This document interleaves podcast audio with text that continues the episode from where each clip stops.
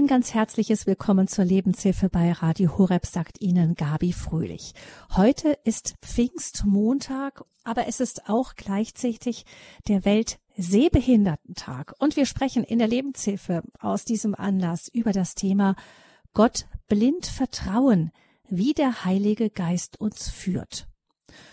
Unser Gottvertrauen hält ja meistens gerade mal so lange an, bis wir die Kontrolle verlieren, dann spätestens geraten wir in Panik.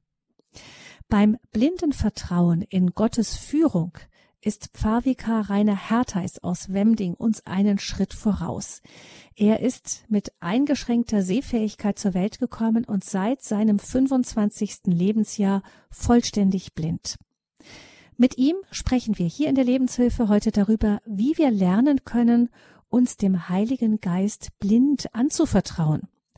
Und wir sind dazu verbunden mit Pfarrvikar Rainer Hertheis aus Wemding. Das liegt in der Nähe von Donauwörth. Ein ganz herzliches Willkommen. Frau Fröhlich, ich grüße Sie von ganzem Herzen. Mein besonderer Gruß gilt der ganzen Hörerfamilie.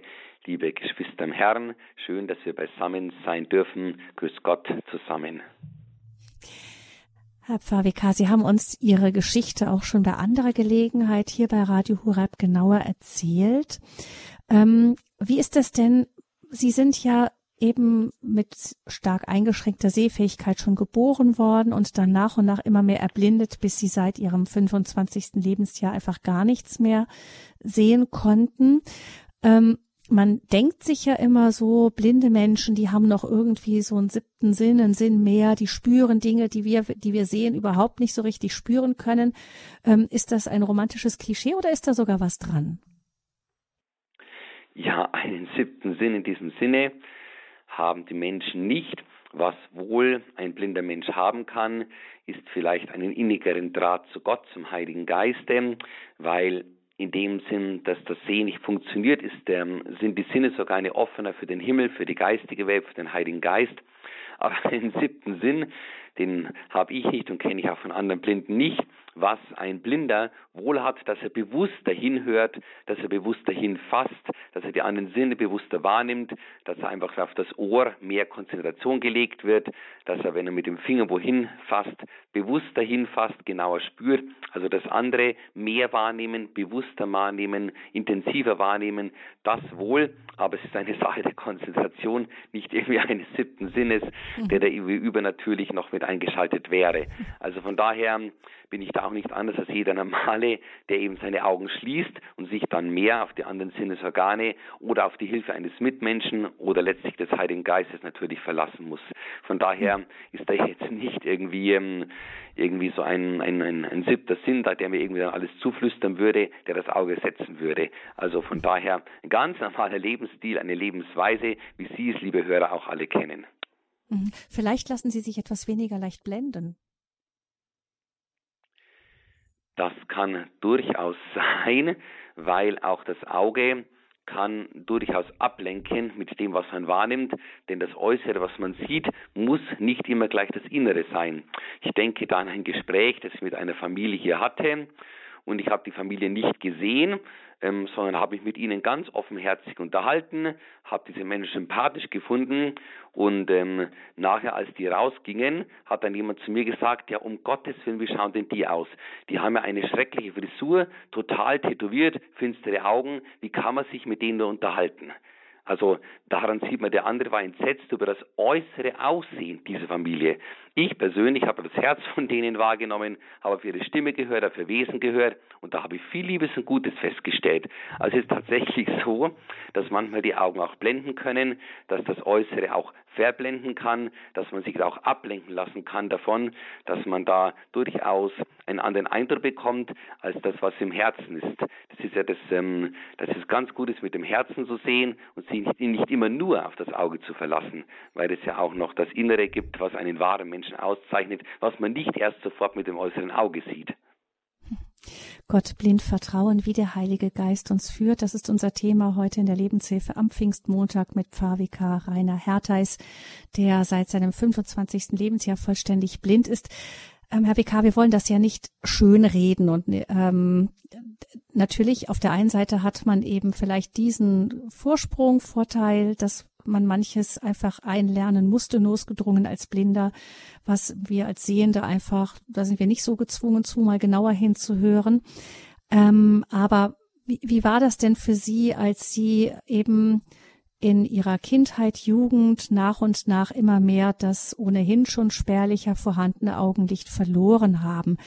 Ähm, war das schwer zu akzeptieren? Sie haben recht. Ich habe in der Tat, man kann sagen, von Jahr zu Jahr vier Prozent weniger Sehvermögen gehabt. Ich bin einigermaßen sehend zur Welt gekommen und habe dann eben jedes Jahr vier Prozent weniger verloren. Ähm, bereits im Kindergarten sind ja die ersten Missgeschicke geschehen, dass ich über Kinderspielzeug, Eimer, Traktoren, ähnliches, was herumgestanden ist, keine Kinderspielsachen drüber gestolpert bin. Aber das war alles noch nicht so tragisch.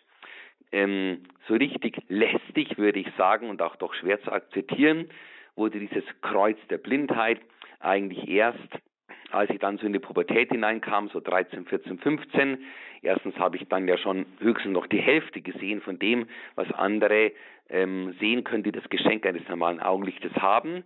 Und dann kommt da eh die Zeit, wo man sich dann ein wenig loslösen möchte, wo man dann anfängt, abends mal fortzugehen, mit Freunden was zu, zu unternehmen, ein bisschen flügge zu werden, sich von Mama und Papa, dem Kinderzimmer, von daheim ein wenig zu lösen, vom braven Elternhaus, in dem ich Gott sei Dank liebenswert aufgezogen bin und die auch heute noch leben, meine lieben Eltern. Aber dennoch kommt die Zeit, wo man sich dann eher dem, dem Jugendleben, dem Mainstream anschließt, den Freunden anschließen will, die dann anfangen mal fortzufahren, etwas zu unternehmen, Jugendwochenenden zu planen, vieles mehr. Und das war für mich schon sehr schwierig, weil das alles nicht mehr ging. Wenn man nur noch die Hälfte sieht und das, was man sieht, dann auch noch im, vom Blickfeld eingeschränkt hat und auch von der Sehqualität weniger, das war schon ein wenig ein Leiden, dass ich da bei vielem nicht mitmachen konnte. Ich denke an Skikurse, die meine Schulkameraden da mitgemacht haben oder irgendwelche Jugendwochenenden in Zeltlagern Bayern, in unserer Diözesanhauptstadt Eichstätt gibt es ein großes Jugendlager bei Pfünz, wo die dann hingefahren sind und vieles mehr. Das alles ging dann nicht. Ich bin dann oft nicht dabei gewesen, weil ich nur gestolpert wäre, gegen Dinge gerannt wäre, weil alles schwierig geworden wäre, die Orientierung hätte gefehlt und ich wäre nicht oft zurechtgekommen bei der Geschwindigkeit junger Menschen. Da muss ich tatsächlich zugeben, das war anfangs sehr schwer zu akzeptieren und auch schon durchaus ein Leiden, wenn ich wusste, jetzt sind die anderen beim, beim Fortgehen, die besuchen einen Freizeitpark, die gehen ins Hüttenlager, die gehen Skifahren, die gehen schon mal abends in so eine kleine Tanzdisco weg mit viel Musik und Licht. Das wäre für mich ja unmöglich gewesen. Von daher, das ist die eine Sache, dass es eben in diesem Sinne für die Welt schwer war, für diese Welt. Und die Bibel sagt ja, wir sollen in der Welt leben, aber nicht von der Welt sein. Also dieses in der Welt leben wurde für mich immer schwerer und schwerer, auch anfangs, wie Sie sagen, Frau Fröhlich, schwer anzunehmen, weil es eine andere Lebensweise brauchte, die ich erst lernen musste. Anders heißt ja nicht schlechter. Anders kann gleich gut, wenn nicht sogar wertvoller sein. Und so habe ich eben angefangen, Gott sei Dank, dieses andere Leben zu lernen, dass ich mich dann mehr mit Gott mit Glauben, mit dem Vater, dem Sohn, dem Heiligen Geist, mit der spirituellen Welt beschäftigt habe, durch einen Gebetskreis, durch eine geistige Mutter, die Brigitte, die mir da sehr viel geholfen hat, durch Eltern, die mich in Glaubenleben eingeführt haben. Und so war es für mich leichter anzunehmen. Die eine Welt hat sich verschlossen, auch schwierig für mich anfangs, bis ich es erst viele Jahre später annehmen konnte. Ein Annehmen ist das A und O, aber einerseits hat sich also die eine Welt geöffnet, äh, geschlossen, diese Welt der Sehenden, und zum anderen hat sich aber eine Welt der Liebe, des Friedens, der Freude, der, der, Kraft eröffnet, die Welt, die wir Gott, die wir Glauben nennen, die Welt, die uns der Himmel mitbringt.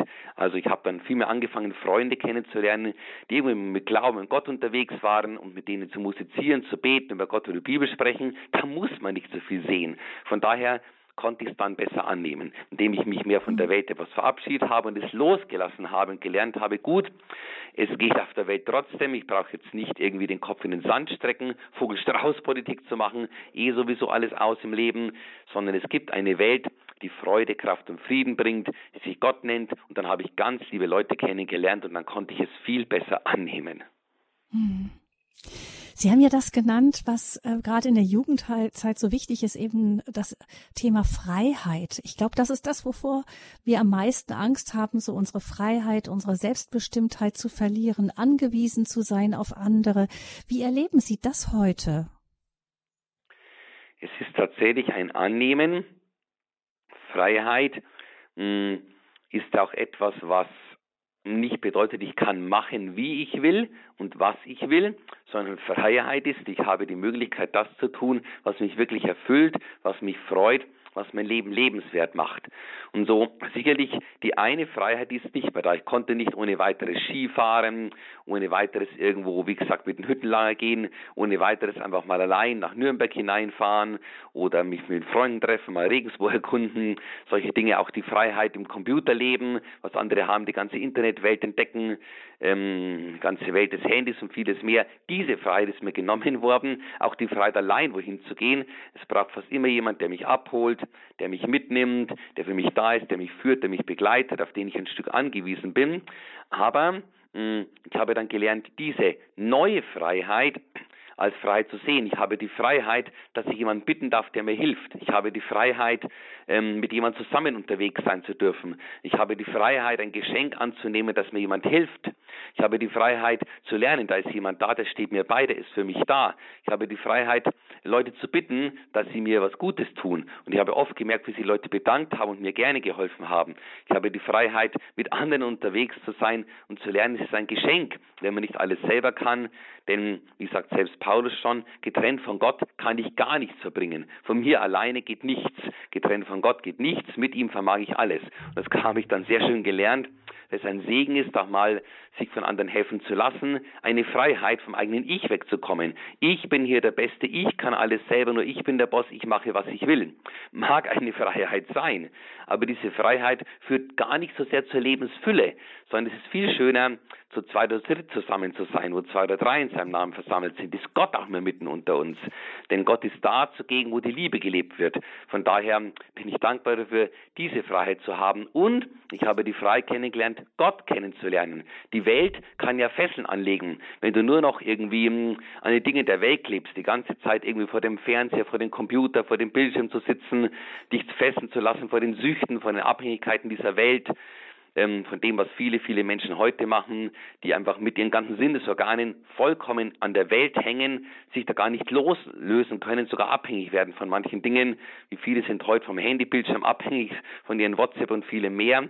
Da habe ich die Freiheit bekommen, loslassen zu können. Die Freiheit bekommen, die Freiheit geschenkt bekommen, mit Gott in Kontakt zu treten, die Freiheit mit einer unsichtbaren Welt Kontakt aufzunehmen, habe viele Gebetserhörungen erlebt hier und die Freiheit habe ich bekommen, Menschen kennenzulernen, die lieb sind, die mir gerne helfen, die auch im Glauben stehen, die eine ganz andere Wertehaltung haben, die christliche Werte haben, die uns bereit sind, die von Gott Zeugnis geben. Ich habe die Freiheit bekommen, Gott kennenzulernen zu dürfen, eine neue Freiheit. Und das ist es. Das Alte nicht so sehr zu sagen, schade, dass es nicht geht, sondern zu sagen, wie schön, dass dass ich stattdessen eine neue Freiheit kennengelernt habe, eine Freiheit der Liebe, eine Freiheit zu Gott, eine Freiheit, sich einmal von Gott lenken zu lassen. Das, was sozusagen in der Welt gestorben ist, ist dann für Gott gewonnen worden. Insofern konnte ich das Lernen anzunehmen, lernen, nach und nach, Stück für Stück, eine Freiheit zu haben, die eine Freiheit zur Liebe, zum wahren Leben, zum Leben in Fülle ist. Es ist eine Sache des Annehmens und das zu schätzen, was dann dafür geschenkt wird. Höre ich da, Fabia Hertha, ist auch ein bisschen heraus, dass es eine Gefahr gibt für jemanden, der so ganz selbstbestimmt lebt und so die alle diese Freiheiten hat, die Sie gesagt haben, die so eben diese weltlichen Freiheiten sind, dass man einfach vergisst, dass man im letzten Jahr doch abhängig ist, dass man das so verdrängt und versucht eben dann auch vor Gott im Grunde zu sagen, ich, ich brauche gar nicht auf dich zu gucken, ich mache das schon selbst? Diese Gefahr besteht allerdings, darum ist ja für uns Christen die Freiheit etwas Gelenktes. Wir haben die Freiheit zu handeln, wie wir wollen, aber wir haben eben auch diese zehn Gebote bekommen, dass eben die Freiheit gelenkt ist. Das ist wie beim Autofahren.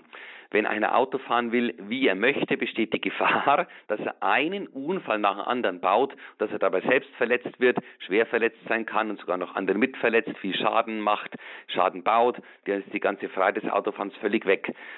Von daher ist die Gefahr, wenn die Freiheit ausgenutzt wird, alles im Extreme, wenn die Freiheit zum Egoismus führt, wenn die Freiheit dazu führt, dass ich sagen kann, ich kann machen, was ich will und wie ich will und mir kann da keiner was sagen. Diese Freiheit führt auf jeden Fall nicht zu einem Leben in Fülle. Denn wie sagt, ähm, wie sagt die Heilige Schrift so schön, Johannes der Täufer, ich muss kleiner werden, du, mein Herr und Gott, du, Heiliger Geist, mit deinem Wirken in mir sollst größer werden. Von daher, je kleiner das Ich wird und ich gebe mein Ich ganz dem Herrn Jesus hin, desto größer kann dann Gott mit seiner Kraft in mir werden. Von daher, die, die Freiheit falsch auszunutzen, dass sie zum Egoismus wird, ich bin König, wie Jesus Christus König meines Herzens, diese Freiheit führt letztlich dazu, dass der, der hoch hinaufsteigt, auch tief fallen wird. Denn, wie sagt die Mutter Gottes so schön, auf die Niedrigkeit seiner Magd, auf die demütigen Blick der Herr, auf die, die sagen, von mir aus kann ich nichts, aber mit dem Herrn gelingt mir alles. Sicherlich braucht es schon ein gewisses Selbstbewusstsein, dass ich weiß, ich habe Talente von Gott bekommen, ich habe Fähigkeiten, ich kann vieles, ich bin ein beschenkter Mensch, ich will aus dem, was ich auch habe, aus den Fähigkeiten, aus dem, was mich stark macht, aus dem was machen. Da braucht es schon ein gesundes, selbstbewusstes Ich. Aber wenn dann die Freiheit sagen kann, mir ist alles möglich, was ich will, solche Menschen haben oft gar kein Leuchten in den Augen, irgendwie kommen die gar nicht zum Leben in Fülle. Es scheint so zu sein, aber das wirkliche innerliche Leuchten, Strahlen, habe ich festgestellt, ist gerade bei denen da, die ihr Leben auch in die Hände Gott legen, die sagen, mit ihm zusammen möchte ich meine Stärken ins Leben bringen, so wie ich es auch versuche. Ich denke, oft steckt ja auch ein Stück Angst oder Misstrauen dahinter. Also wir mögen uns jemand anderes gar nicht so anvertrauen, auch aus Angst, dass er uns ablehnen könnte, uns nicht gut behandeln könnte oder auch nicht richtig behandeln könnte. Ähm, wie gehen Sie da als äh, Blinder mit um, dass Sie sich so von völlig unbekannten Menschen irgendwie immer wieder abhängig machen müssen? Es ist eine Tatsache, dass es tatsächlich richtig ist, jemandem vollkommen zu vertrauen und zu wissen, der kann das schon, der wird das gut machen. Vertrauen heißt ja, ich weiß erst noch nicht, wie das wird. Wird das auch gelingen? Macht er das auch gut? Klappt das? Denn es gibt nämlich tatsächlich auch Erfahrungen im menschlichen Bereich, wo es also nicht so gelingt. Denke an ein konkretes Beispiel, dass ich mit einem jungen Mann unterwegs war. Wir waren zwei Theologiestudenten und wir mussten ins Nachbargebäude hinüber. Mm, und da war so eine, eine, eine, eine Tür, die war zweiflügig, eine linke Glastür und eine, eine rechte Glastür. Und es war nur die rechte, die rechte Glastür übrig, offen gestanden. Es war nur die rechte Glastür geöffnet und dieser Mensch, der mich geführt hat, der ging rechts zu mir. Ich habe seine Schulter, seine, meine Hand auf seine Schulter gelegt. Er ging durch die Tür durch, aber die andere Tür war leider geschlossen, sodass mein Kopf tatsächlich gegen diese andere Glastür mächtig gestoßen ist. Also immer wieder gibt es so Gefahren, wo einfach der andere, der mich führt, mit seinen Gedanken beschäftigt ist, auf ein Ziel schaut, was anderes im Kopf hat, schon weiter ist, sich gar nicht bewusst macht, dass da ja links noch ein Mensch ist, der mehr Platz braucht oder dass solche Erfahrungen geschehen immer wieder, aber hier darf er einfach lernen, was es heißt, die Kraft des Heiligen Geistes in Anspruch zu nehmen, zu vergeben. 7 mal 77, jeder Mensch macht Fehler, jeder Mensch baut mal Mist, jeder Mensch denkt nicht immer an alles, jeder Mensch kann die Gedanken mal ganz woanders haben, kann mal gedankenlos durch die Welt laufen, was dann für einen Blinden schon folgenschwer sein kann, dass er gegen was stößt, dass er über eine Treppe drüber stolpert dass er einfach sich vielleicht sogar leicht verletzt, weil er einfach gegen ein Hindernis gerannt ist, das der andere gar nicht so bewusst wahrgenommen hat. Aber genau hier gilt es erstens zu sagen, ich habe auch Fehler, von daher, ich brauche nicht auf den Balken des anderen schauen. Ich weiß, ich habe selber Splitter, habe schon vieles übersehen, vergessen, nicht mitgedacht, habe auch andere ungeduldig behandelt. Von dem her abhängig zu sein von anderen, bedeutet dem anderen auch immer zu verzeihen, zu vergeben, sozusagen die Fehler nicht nachzutragen, loszulassen können und zu wissen, im Herzen meint der, der mir hilft, gut, im Herzen hat er die rechte Absicht und er tut das, was ihm möglich ist.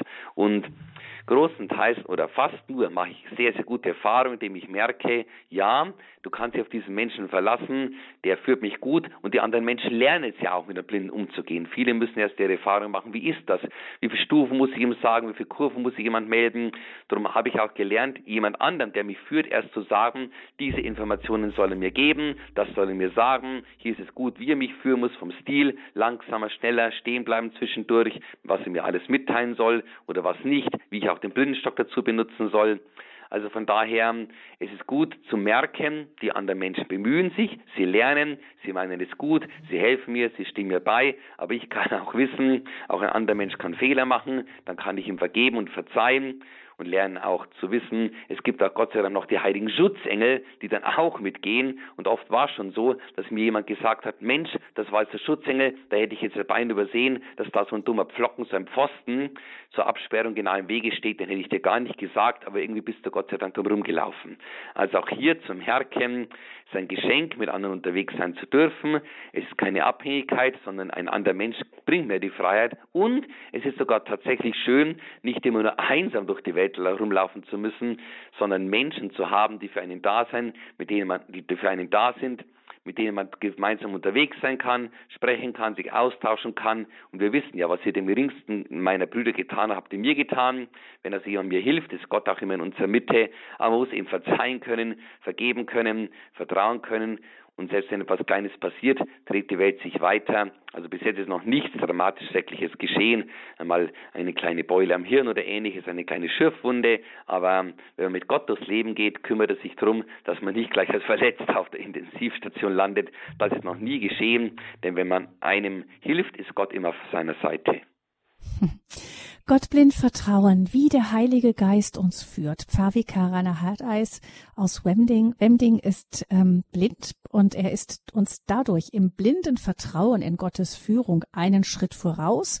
Heute coacht er uns in der Lebenshilfesendung zum Thema sich blind vom Heiligen Geist führen lassen. Wir hören etwas Musik und dann geht es weiter. Im Gespräch mit Pfarrvikar Rainer Harteis aus Wemding.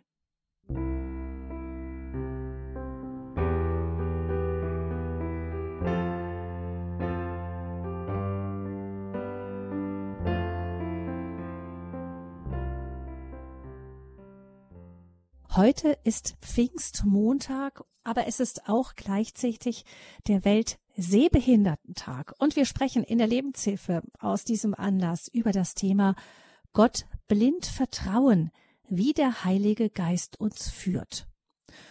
Sich blind jemandem anvertrauen, das muss Pfarrvikar Rainer Hertheis aus Wemding immer wieder tun, denn er ist seit seinem 25. Lebensjahr vollständig blind. Er ist trotzdem dann den Weg zum Priestertum gegangen, hat die ganzen Hürden dahin überwunden, die für ihn als einem Blinden besonders da waren.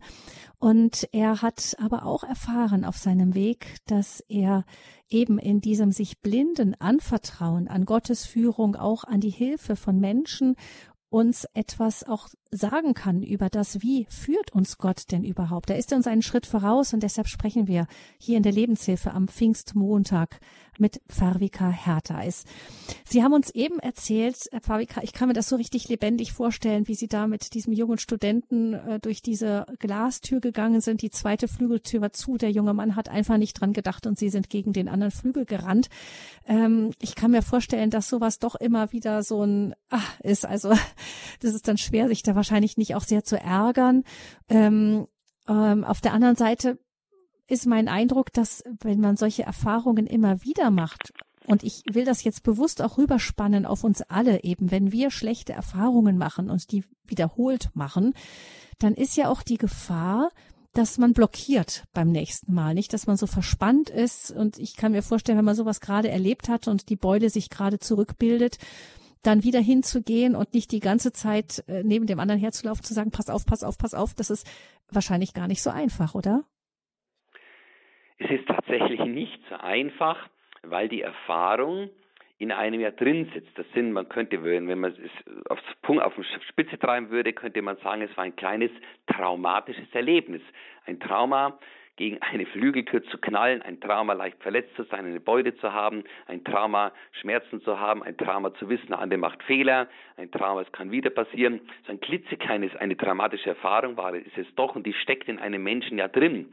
Die ist ja da und die macht ja was mit einem. Also wenn ich mich auf jemanden verlasse und genau der macht einen Fehler, der für mich negative Folgen hat, dann ist es tatsächlich so, dass das erstmal einem drin steckt und wie Sie sagen, dass es dann dazu führen könnte, dass der Mensch darauf reagiert, auf nächste Situationen. Sprich, wenn ich wieder mit einem Studenten einen langen Gang entlaufen, lang laufen könnte und würde, dann ist die Gefahr, dass ich zittrig laufe, vorsichtig laufe, angespannt laufe, äh, zitternd die Hand von mich herhalte, hoffentlich knallt nicht gleich die nächste Türe. Also so wäre es normalerweise, wenn, wenn da nicht eine Kraft da wäre, die sich eben Liebe und Leben nennt, die da Heilige Geist heißt, eine Kraft, die eine Person ist, Gott Vater, Gott Sohn, Gott Heiliger Geist, eine Kraft, die eine Liebe ist hier. Und es gibt eben den Psalm, der, äh, Psalm 27, ähm, der Herr ist die Kraft meines Lebens, er ist mein Licht und mein Heil. Wem sollte mir bangen, vor wem und was sollte ich mich fürchten? In der Tat ist es so, dass ein negatives Erlebnis Angst auslösen kann, ähm, eine heftige Reaktion auslösen kann, dass man wie gelähmt wirken kann. Aber Gott sei Dank gibt es diese heilende, befreiende, lebensspendende Kraft des Herrn und des Herrn Gottes, besonders des Heiligen Geistes, denn der Heilige Geist hat ja auch, wie wir im 1 Korinther 12 lesen können, diese Gabe der inneren Heilung. Es kann eine Verletzung sein. Ich verlasse mich auf jemand blind und plötzlich passt er nicht auf und ich habe einen immensen Schaden davon, bin verletzt oder habe Nachteile davon, weil er nicht auf mich geachtet hat. Das ist auch eine innere Verletzung. Das äh, kann auch Wut und Zorn auslösen, indem ich sage, der spinnt ja wohl, warum passt er nicht auf? Was ist denn das für ein Idiot? Sowas kann schon erstmal hochkommen, so ein Gedanke. Und im ersten Moment kommt auch ein kleiner Moment, ein kleiner Splitter von Wut, von Aggression, von Zorn hoch. Ähm, erstmal, das ist einfach so, glaube ich, eine ganz normale Reaktion eines Menschen, wenn einer ein Unglück baut, wo noch dazu der andere schuld dann ist. Dass man dann erstmal im Moment auf ihn verärgert sein kann. Doch ich habe gemerkt und gelernt, es ist ein Lernen, ein Üben, ein Trainieren, ein Hineinwachsen, dass es wichtig ist, dann gleich diese Kraft des Lebens, der Herr ist die Kraft meines Lebens, Gott in Anspruch zu nehmen. Indem ich dann sofort ins Gebet gehe und erstmal sage im Herzen, gut, ich verzeih dir, mein lieber Kollege, Fehler macht jeder, es soll dir vergeben sein, Gott möge dich segnen.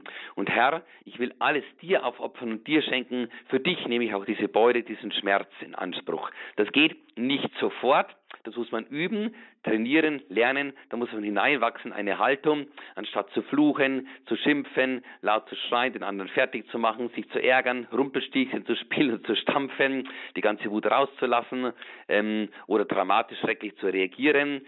Ähm, wenn man sich nur seinen Gefühlen hinlässt, dann mag das so sein. Drum eben ohne Gott gelingt sich. Es braucht diese Kraft, die der Heilige Geist ist. Und der Heilige Geist hatte genau die Frucht der Selbstbeherrschung. Der Heilige Geist hat genau diese Frucht, ähm, sich zusammenzureißen können, vom Heiligen Geist geht, wie wir es ja in Galater 5, 22 lesen können, genau dies aus, dass ich eben selbstbeherrscht reagiere, dass ich im inneren Frieden bleibe, in der Kraft bleibe, in der Güte, in der Milde dem anderen gegenüber. Aber es geht nur, wenn ich es merke, immer wenn etwas passiert, wo ich mich auf andere verlasse und das geht schief, es geht nur, wenn ich dann lerne, sofort in die Gegenwart Gottes zu kommen, wie auch immer, indem ich ähm, leise den anderen segne, indem ich dem anderen Vergebung zuspreche, indem ich vielleicht leise ein Ave Maria bete oder was ich oft mache. Ich habe mir es angewohnt, wenn so ein Unglück passiert, sofort zu sagen, ich lobe dich, ich preise dich, ich danke dir. Das habe ich übrigens von Jesus Christus gelernt. Wir können das nämlich in der Bibel nachlesen, Matthäus 11, Vers 25 müsste es sein. Jesus hat ganz schreckliche Erfahrungen gemacht in Korazin, Bethsaida und anderen Städten. Da ist er abgelehnt worden, gemobbt worden, weggeschickt worden, nicht beachtet worden. Er hat da schreckliche, dramatische Dinge erlebt. Und dann heißt es aber weiter, und da rief Jesus vom Heiligen Geist erfüllt mit lauter Stimme aus, Vater, ich preise dich, Schöpfer des Himmels und der Erde. Und das habe ich mir gedacht, das ist es doch. Der Heilige Geist ist es ja, der ein Feuer des Lobpreis in uns entfacht. Steht auch in den Bibeln, in den Paulusbriefen drin. Singt dem Herrn Lieder, wie sie der Geist des Herrn euch eingibt. Von daher habe ich das echt geübt und antrainiert. Viele Menschen kommt oder vielen Menschen kommt dann erst der Fluch über die, über die Lippen, wenn etwas richtig schief geht und es weh tut. Doch ich habe wirklich geübt, trainiert, ähm, mir es zu einer Gewohnheit gemacht, zu sagen immer, wenn es passiert, ich lobe dich, ich preise dich, ich danke dir. Einfach gleich sofort zu Gott zu gehen. Und wenn es dann weiter weh tut, zu sagen, Herr, ich danke dir dafür, du bist Herr und Gott, du weißt, was geschieht, du bist der Herr meines Lebens, ich kann dir vertrauen, du kennst auch die Situation, ich habe mein Leben ganz dir geschenkt, ich preise dich und lobe dich und danke dir dafür. Und dann, wenn es immer noch schmerzt, dann kommt dieser Punkt, dass wir wissen, wir können die schwierigen Situationen auch aufopfern. Das ist ja diese Botschaft der Mutter Gottes von Fatima, der Juli-Botschaft 1917, wo die Madonna gesagt hat, wenn euch etwas Schreckliches widerfährt, dann sagt doch, aus Liebe zu dir, mein Jesus, zur Sühne aller Sünden und zur Bekehrung der Sünder. Das heißt auch diese kleinen, lästigen Dinge im Leben, wie bei mir der Knall gegen eine Türe oder vieles mehr. Wenn ich mich bücke, bin ich schon oft gegen eine Tischkante gestoßen. Immer wieder passiert sowas als Blinder. Das ist so, das lässt sich auch nicht ganz vermeiden. Aber ich habe dem Ganzen einen Sinn gegeben und kann dann sagen, entweder ich lobe Gott dafür zunächst einmal oder ich gehe ins Gebet, spreche mit dem Herrn oder ich sage, Herr, dieser kleine Schmerz im Hirn, diese Beute, die ich jetzt habe, ich opfer es dir auf zur Sühne aller Sünden, zur Bekehrung der Sünder. Aus Liebe zu dir, mein Jesus, trage ich das Ganze. Das ist natürlich etwas, was überhaupt nicht von heute auf morgen geht. Das braucht einen Gebetskreis dazu, ein spirituelles Leben, eine Beziehung zum Herrn, immer wieder Zeit mit Gott zu verbringen, dass man das richtig wie trainiert. Exerzitien heißt da wörtlich Übungslager, Trainingslager. Also das ist eine Gewohnheit, eine Haltung, die man richtig üben und lernen darf, wenn so ein Drama passiert es mit Gott anzupacken und dann, wie Sie sagen, jetzt um zurückzukommen auf die Frage, dann kann man weiter entspannt weiterlaufen, denn interessanterweise entwickelt sich dann kein Trauma. Dann entwickelt sich nicht, dass ich dann ganz verkrampft weiterlaufe oder nicht mehr vertrauen kann oder ständig Angst habe, sondern irgendwie habe ich oft gemerkt, Gott ist wirklich eine Kraft, eine Kraft, die einem hilft zu vertrauen, weiterzugeben, loszulassen und doch im inneren Frieden zu bleiben. Das genau ist diese Frucht des Heiligen Geistes. Wenn es äußerlich explodiert, im Inneren in der Friede, in, in, in Ruhe, in der Kraft, im Leben zu bleiben, in der Selbstbeherrschung zu bleiben, in der Gegenwart Gottes, in der Gelassenheit zu bleiben. All das sind aber Früchte des Heiligen Geistes. Und nur wenn ich mich an ihn wende, gelingt es mir, trotz einer schwierigen Situation gelassen weiter, geführt und begleitet durchs Leben zu gehen. Das scheint mir jetzt auch so wichtig zu sein, was Sie jetzt gesagt haben, dass ich es gerne nochmal aufdrösel ähm, in gerne. die einzelnen Schritte. Gerne, gerne. Ähm, Herr Becker.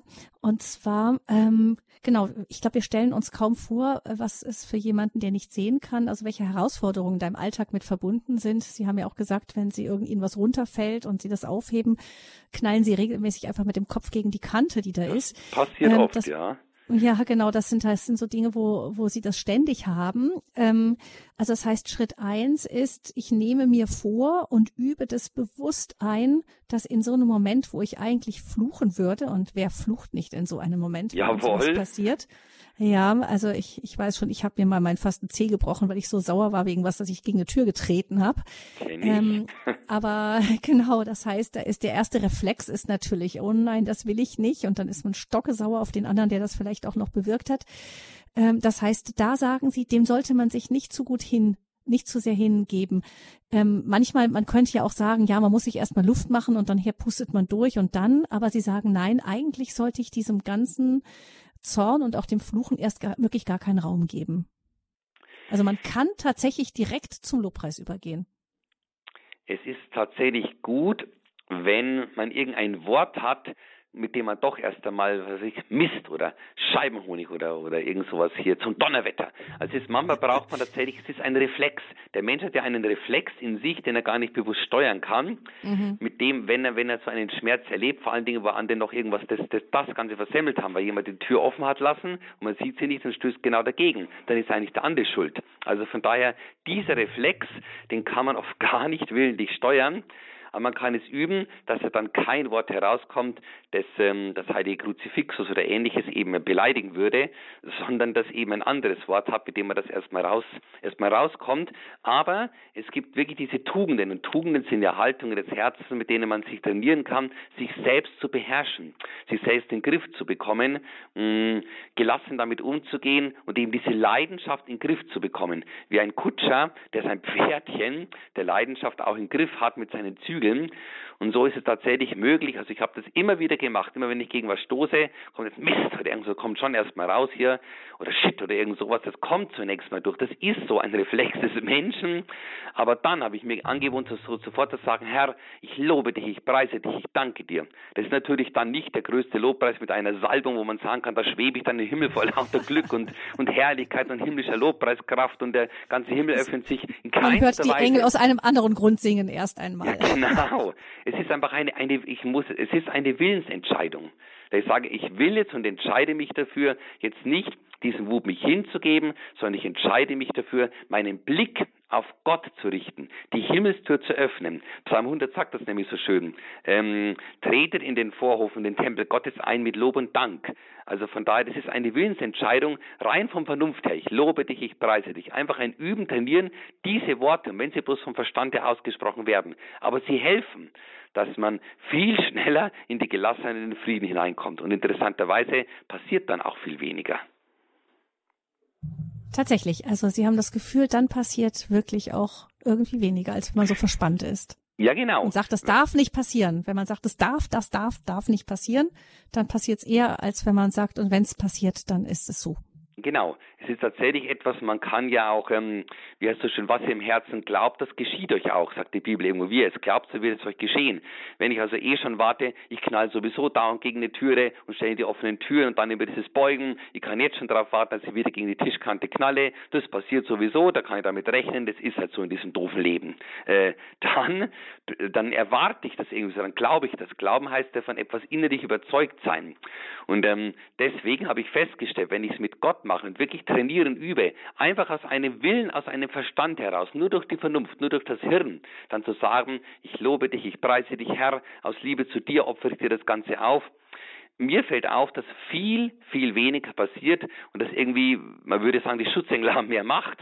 Ähm, das Unglück zieht man nicht so an. Es ist mehr Schutz und Segen auf, mehr Kraft Gottes im Leben. Es gelingt alles leicht und weniger Unglück. Es ist tatsächlich gut, alles mit und für den Herrn zu tun. Alles meinen Gott zu ehren in der Arbeit in der Ruhe. Eine ganz wichtige Haltung. Aber es ist tatsächlich ein Üben, trainieren, lernen, in diese Haltung, in diese Tugend der Selbstbeherrschung da hineinzukommen, diesen Gefühlen von Wut und Zorn nicht so viel Raum zu lassen, die erstmal schon da sind, aber die man ablenken kann, die man hineingeben kann in die Kraft Gottes, ins Gebet.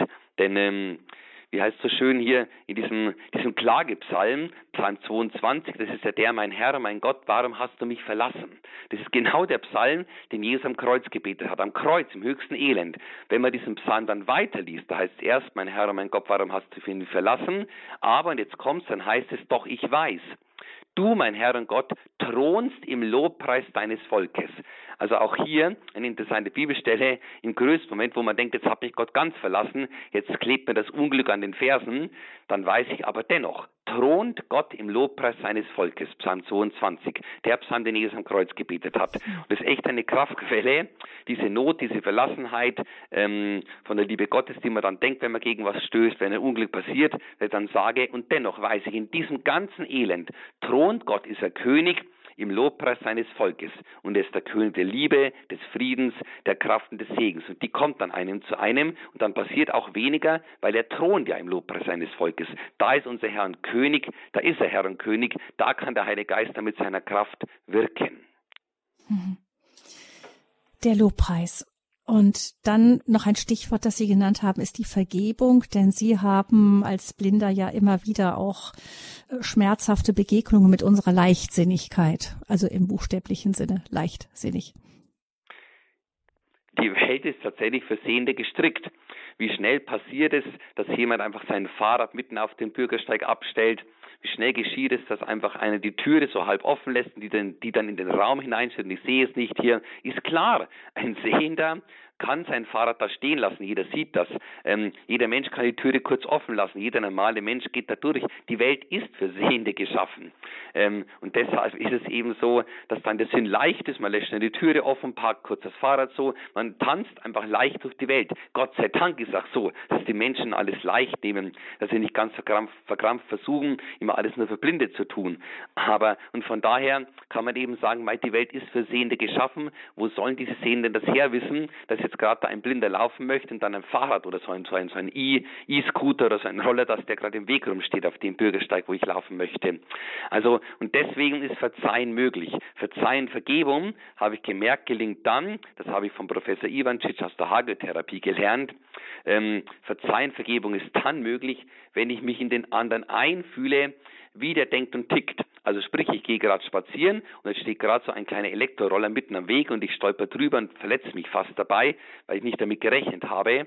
Dann kann ich wütend auf den sein und, ähm, äh, und über ihn schimpfen. Ich kann aber auch sagen, ich vergebe dir, der du das gemacht hast von ganzem Herzen, ist klar, du warst mit deinem Kopf schon einen, einen Schritt weiter, du warst schon beim Besuch, wo du hin wolltest, du hast dich schon auf das nächste Ziel gefreut, du warst in Gedanken bei Mitmenschen, du hast Visionen du vor Augen nicht, gehabt. was du, du tust. Auch. Du, genau, ja richtig. Mhm. Also von daher, ich weiß, dass er das nicht bewusst tut. In seinem Kopf hat er überhaupt nichts Böses dabei, kein Gramm Böses, sondern er war einfach im Kopf, er hat sogar vielleicht für Freude in sich gehabt. Gerade weil er so viel Freude hatte, hat er einfach seinen Roller da stehen lassen. Also und so kann man dann verzeihen, indem ich mich da einführe und sage, ich vergebe ihm, wie eine Mama ihrem kleinen Kind auch vergibt. Das sagt auch nicht, du dummes Kind, hast wieder einen Schnupfen, musst selber schauen, wie du wieder gesund wirst, bist selber schuld, hättest dich angezogen. Nein, eine Mama liebt der Kind und setzt sich mit ans Bett hin, wenn es dann Fieber kommt und hält die Hand, obwohl das Kind vielleicht keine Jacke angehabt hat. Und so kann man wie ein guter Papa oder Mama dann vergeben lernen, zu wissen, der andere war einfach in Gedanken ganz woanders. Also vergeben lernen, auch eine wichtige Tugend, damit der Heilige Geist auch wehen kann. Denn mit dem erzürnten, verletzten Herzen, grimmigen Herzen tut der Heilige Geist sich schwer zu wirken. Darum ist Vergeben, Verzeihen immer etwas Wichtiges. 77 mal 7 mal, aber nur durch die Kraft des Heiligen Geistes, indem er dem anderen liebt und vergibt, sich des anderen einfühlt, wie eine Papa, wie eine Mama seinem lieben Kindlein vergibt. Sich blind Gott anvertrauen. Das lernen wir hier in der Lebenshilfesendung am Pfingstmontag in dieser Sendung mit Pfarrvikar Rainer Hertheis, der blind ist und uns eben coacht. Wie geht das? Dem Heiligen Geist ganz vertrauen.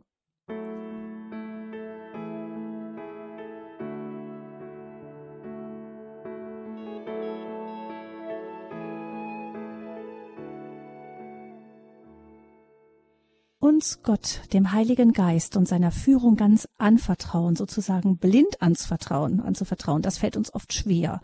Denn wir sind einfach es gewöhnt, die Dinge selber zu machen, soweit wir es können. Pfarrvikar Rainer Hertheis hat uns da einen kleinen Vorsprung in diesem Gottvertrauen, denn er ist blind seit seinem 25. Lebensjahr vollständig und erzählt uns, wie es ihm gelingt, eben mit Vertrauen, auch vor allem mit Gottvertrauen, mit einer Haltung der Versöhntheit und ja, einem Vertrauen auch in, in die Gebote Gottes durch diese Welt zu gehen, ohne zu verbittern über viele Stolpersteine, die sich ihm so in den Weg stellen. Ähm, wir sind hier, Pfarrvika Hertha ist auch in der Lebenshilfe bei Radio Horeb. Das heißt, wir wollen auch ein bisschen was lernen. Also wir haben schon gelernt, das möchte ich doch gerne noch mitnehmen, auch wenn Sie uns ganz lieb immer wieder vergeben und sehenden. Ähm, ist es doch schön, wenn wir wissen, was so, was so sozusagen die, ähm, die vorprogrammierten Katastrophen für einen blinden Menschen sind. Ich habe jetzt mitbekommen, eine vorprogrammierte Katastrophe ist ein Stehengelasser mitten auf dem Bürgersteig wahllos positionierter Scooter oder auch die Fahrräder, die irgendwie vor einer Unibibliothek einfach wie so ein Labyrinth stehen, durch das man als äh, Nichtsehender einfach kaum durchfinden kann. Dann habe ich äh, verstanden, die halboffenen Türen. Ja, ich kann mir vorstellen, das ist so, wenn man mit dem Blindenstock tastet, dann fühlt sich das an, als wäre da Platz, aber dann ragt diese Tür plötzlich im schlimmsten Fall genauso vor der Stirn dann doch in den Raum hinein. Genau, das sind meine meisten sozusagen Treffer, die ich mit der, mit der, mit der sehenden Welt habe. Also das, ähm, den E-Scooter oder das Fahrrad, da kann man, das kann mit dem Blindenstock noch einigermaßen gut ertasten. Es ist eben wichtig, langsam zu gehen, bewusst zu gehen. Also das gehört ja für jemanden dazu, der irgendwie an, abhängig ist von den anderen Sinnesorganen, sich Zeit lassen, in der Ruhe, in der Gelassenheit zu bleiben. Also von daher langsam zu gehen, zu tasten. Aber wie Sie Fröhlich richtig gesagt haben, das heftigste Hindernis sind halboffene Türen. Da nützt der ganze Stock nichts, da nützt auch der Fuß davor nichts. Ähm, außer eben der Stock macht das, was er eigentlich soll, dass er hin und her pendelt, von links nach rechts, von rechts nach links. Also diese, diese Pendelbewegung dieses Stockes, ähm, die hilft auch, die Tür zu erkennen. Aber in der sogenannten Bleistifthaltung, wie wir Blinden ja lernen, dass man den Stock einfach vor sich hängen lässt, um nicht gegen alles zu stoßen, dann kann es schon passieren, dass man dann einmal gegen so eine Tür läuft und dagegen stößt. Aber wenn man langsam in der Ruhe, im inneren Frieden unterwegs ist, dann geht das schon leichter. Von daher, also das sind so diese Dinge, was auch ganz wichtig ist für einen Blinden, dass die Sehenden eben die Dinge, die sie ablegen, wieder dorthin legen, wo sie wo ich sie kenne. Beispielsweise ich benutze viel ein Diktiergerät, weil ich mir viel aufnotiere, keinen Zettel, keinen Block habe. Wenn ich dann jemandem mein Diktiergerät gebe und sage, tragst du mal in mein Zimmer hinein und dann legt er das irgendwo halt aufs nächste Regal rein, das ist dann ganz schön lästig, da muss man wieder alles abtasten und suchen, fühlen, dann schmeißt man wieder was runter mit den Händen damit. Von daher ähm, quasi das Beste ist eben die Dinge, die man wohin stellt, wie Fahrräder, E-Scooter, schön ordentlich an den Rand hinzustellen, die Türen am besten zu schließen oder ganz offen zu lassen oder zu sagen, du, die Tür steht ein Stück offen und ganz wichtig eben die Dinge, die man wohin legt, auf den Platz hinzulegen, wo der Blinde es kennt, wo es sich gehört, dass es liegt, dann finde ich das sofort wieder und dann macht man auch weniger Dummheit, muss sich nicht ärgern und mit den Händen schiebt man nicht irgendwelche Dinge aus dem Regal raus, weil man wieder suchen muss, wo liegt jetzt das Gerät schon wieder.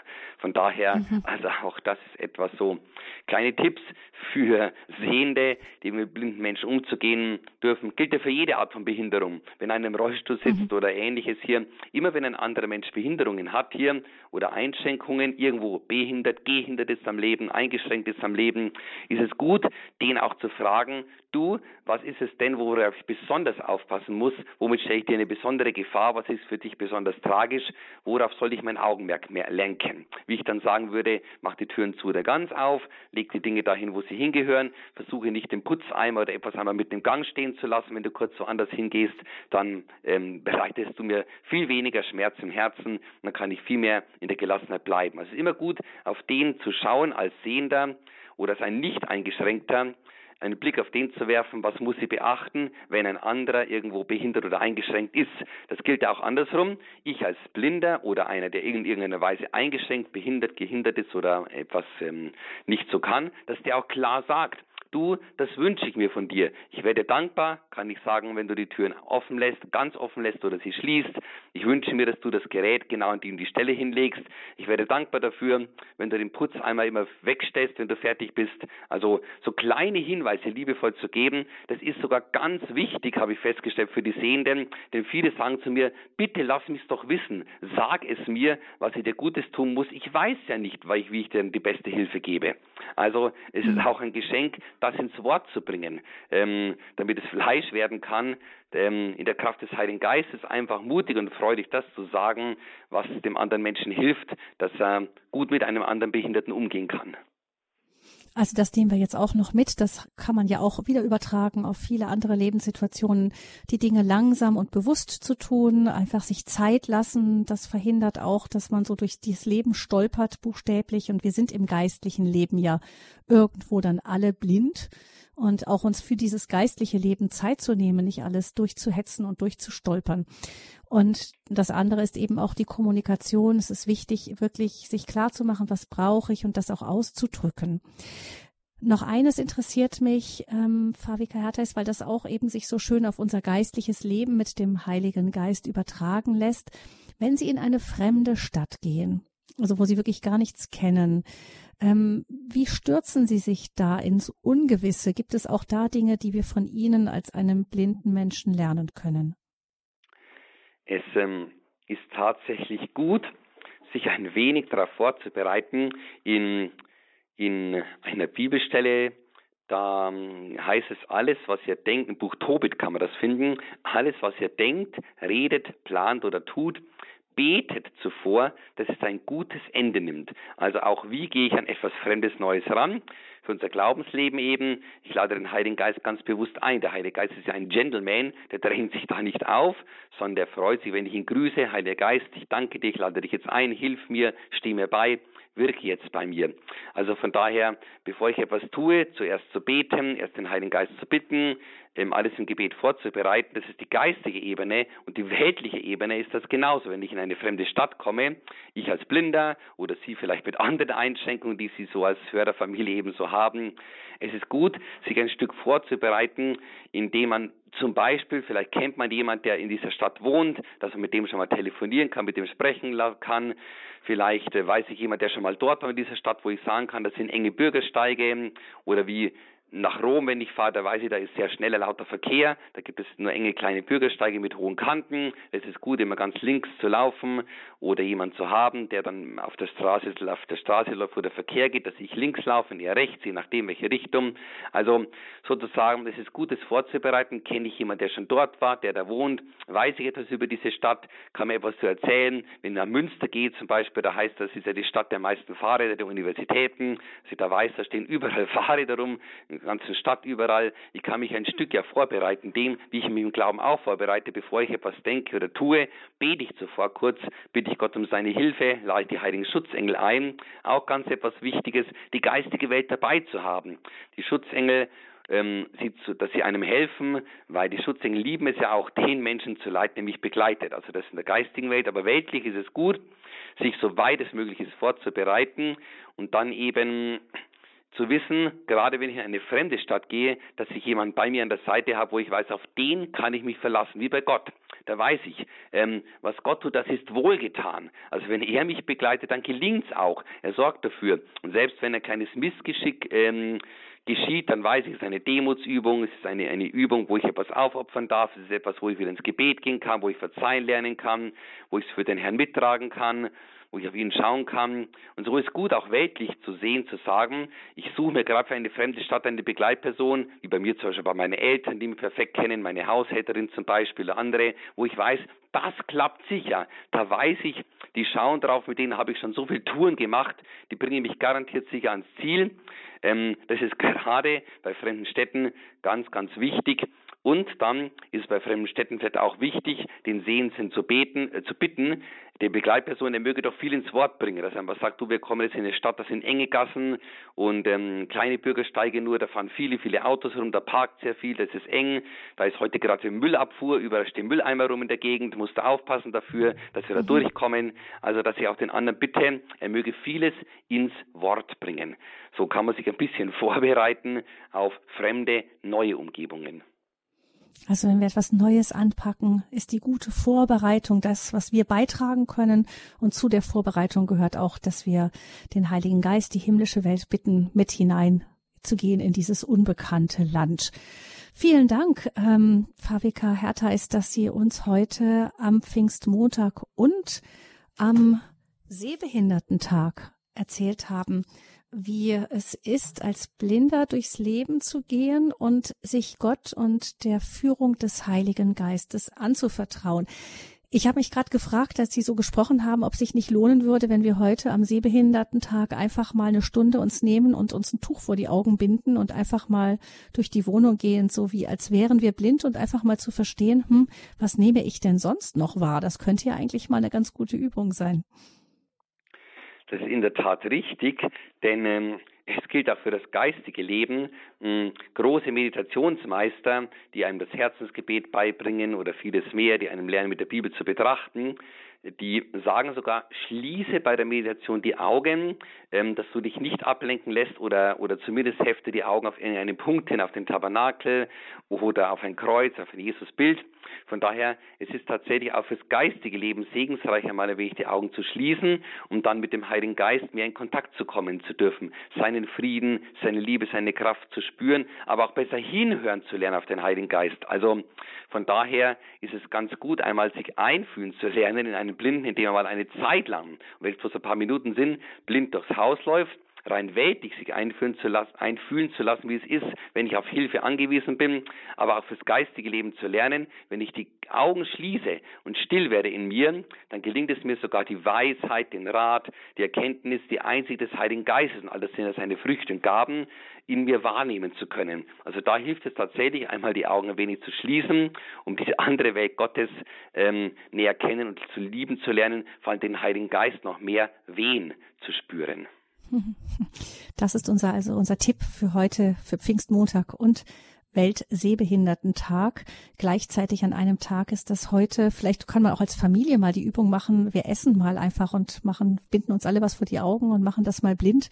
Einmal hineintasten in diese fremde Welt und schauen, hören, hinhören, ob da nicht doch noch eine andere Stimme etwas mehr für uns zu vernehmen ist, als wenn wir so abgelenkt sind. Vielen herzlichen Dank, Favika Rainer Hertheis aus Wemding, dass Sie mit uns gesprochen haben zum Thema Gott blind vertrauen, wie der Heilige Geist uns führt, wie Sie uns selbst als blinder Mensch dann eben einige Tipps mitgegeben haben heute zum Pfingstmontag. Herzlichen Dank, alles Gute und Gottes Segen wünscht Ihnen Gabi Fröhlich. Und Ihnen, liebe Hörerinnen und Hörer, ein herzliches Dankeschön auch dafür, dass Sie uns durch Ihre Spenden, Ihre Gebete auch ermöglichen, solche Sendungen wie diese zu machen. Vielen herzlichen Dank und ein reiches Vergelt's Gott auch Ihnen einen gesegneten Pfingstmontag.